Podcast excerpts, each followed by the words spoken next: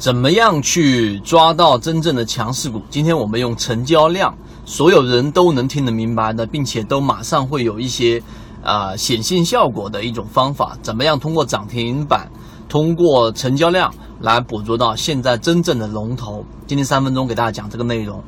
首先呢，用过这种方法呢，有之前比较有名的一些游资，例如说 Asking，例如说炒股养家和很多的游资席位，都是用类似的方法来进行操作的。那操作方法非常简单，第一个，你先要判断整个大盘的盘面，就像现在的大盘盘面，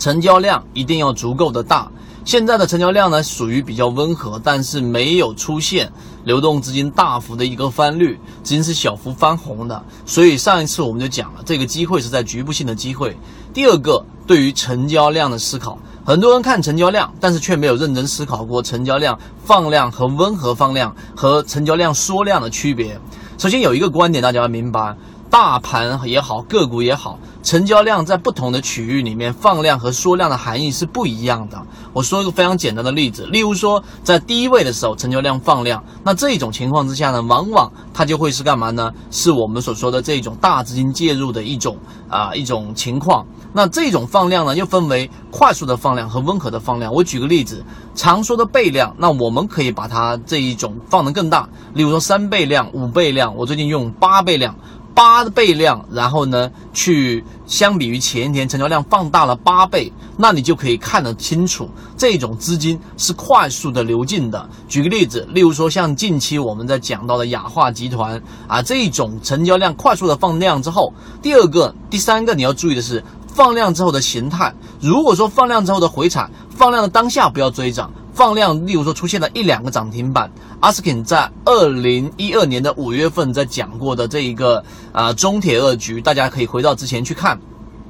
二零一二年的五月份，前面有过两个涨停板之后，那这两个涨停板出现了快速的拉升，并且出现了上万手的单子，然后快速的干嘛呢？回落。而这一个回落过程当中呢，我们就判断它，它如果说出现了再一次的放量。当时第一个涨停板就追进去了，后面拉出了百分之五六十到百分之七八十，而最近的雅化集团也是这样子，所以在第一位的时候放量，即使出现问题，它都还是会有反复，在这种地方你的赢面就会比较大，这种是放量。另外一种就像我们所说的这种方大这那个碳素，方大碳素这一波的龙头呢，方大碳素它主要是属于温和放量，温和放量和突然间的巨量出来到底有什么差异呢？这背后的逻辑其实就是巨量那代表资金是非常急切的快。要抢筹码。而温和放量，或者说放量，它也不是说温和，它是在这一个阶段过程当中没有出现，例如说五倍甚至八倍的量，为什么？因为这是属于市场资金不断的在进行接力，例如说游资，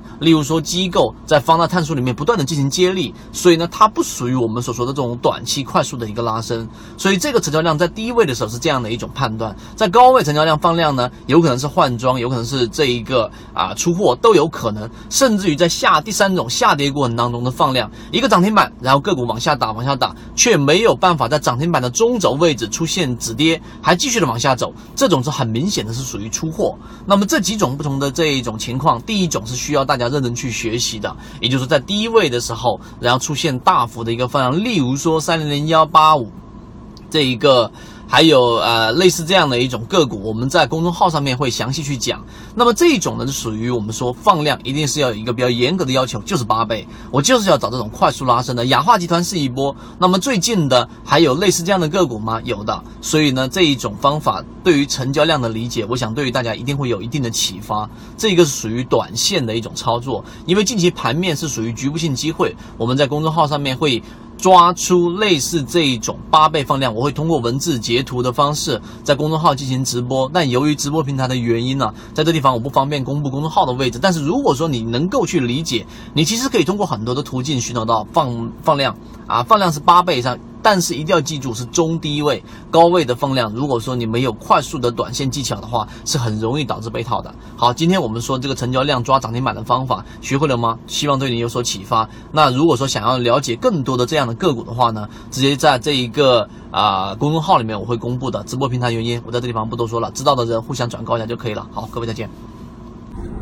今天的分享就到这里。想要加入到我们圈子一起进化学习的，可以加我的朋友圈 B B T 七七九七七，一起进化学习，帮助你用模型筛选出优质的标的，并且避免买卖点的问题以及追涨杀跌带来的风险。